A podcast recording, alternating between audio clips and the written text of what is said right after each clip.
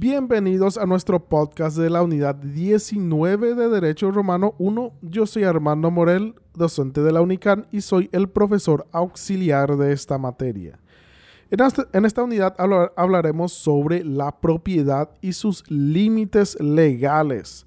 Sabemos bien que el derecho de propiedad, o sea, el dominio, es el más amplio de los derechos, pero también puede ser limitado en algunos casos.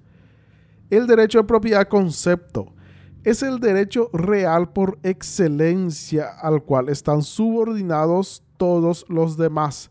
Los glosadores definían como domini es ius fluendi abutendi res sua quantus iuris ratio patitur. Esta misma definición la utilizó Napoleón en su famoso Código Napoleónico al decir la propiedad es el derecho de gozar y disponer de las cosas de la manera más absoluta. Sus características como derecho real. Los romanos no fundaron una teoría sobre los derechos reales, pero reconocieron el dominio como tal. El titular de un bien podía exigir acciones que valían contra cualquier persona que intentara desconocer su derecho de propietario. Podía perseguir y reivindicarla si quería. Historia de la propiedad. El ser humano vivía de la caza y la pesca en su más remota historia. Eran nómades incansables que no sentían apego por las cosas. Pero las primeras manifestaciones del deseo de tener algo fue en el surgimiento de la agricultura. El hombre quería cuidar la parcela que cultivaba contra robos e invasiones. En Roma primero surge la propiedad de bienes muebles. Los fundos eran considerados bienes colectivos en sus primeras etapas históricas. Más tarde solo se admitía un titular de los bienes familiares, el pater familias. En las últimas etapas de Roma nomás se aceptó la propiedad privada de personas corrientes. La propiedad critaria era el tipo de propiedad que pertenecía exclusivamente al ciudadano romano y sus modos de transmisión estaban fuertemente influidos por el carácter formalista y solemne del derecho de la época. Era perpetua y absoluta. No se admitían limitaciones de tiempo o espacio.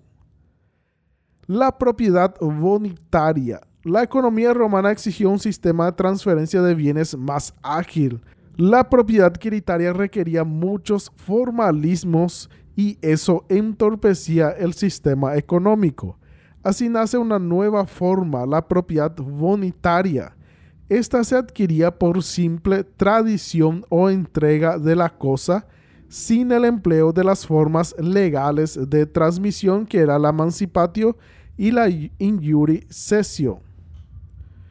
Caracteres de las limitaciones legales del dominio.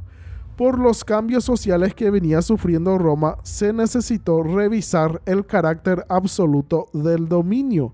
Así se establecieron algunas limitaciones legales en el, er, en el ejercicio del derecho a la propiedad. Estos podían ser el tiempo, el espacio y el contenido del derecho. La transferencia de la propiedad a tempos. Un bien cuando se transfiere pasa a ser de dominio de otra persona, pero ¿podemos dar la propiedad solo por un tiempo? En Roma esto era un absurdo, ya que el dominio era absoluto y no se admitía la transferencia subordinada a una condición o el tiempo.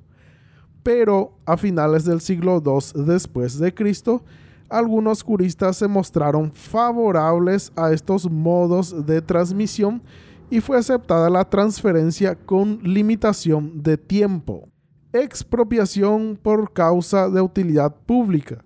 Las fuentes romanas no han dejado claro si ellos aceptaban o no la expropiación por, utilidad pública. Se conocen casos muy puntuales, pero no la opinión de jurisconsultos de la época.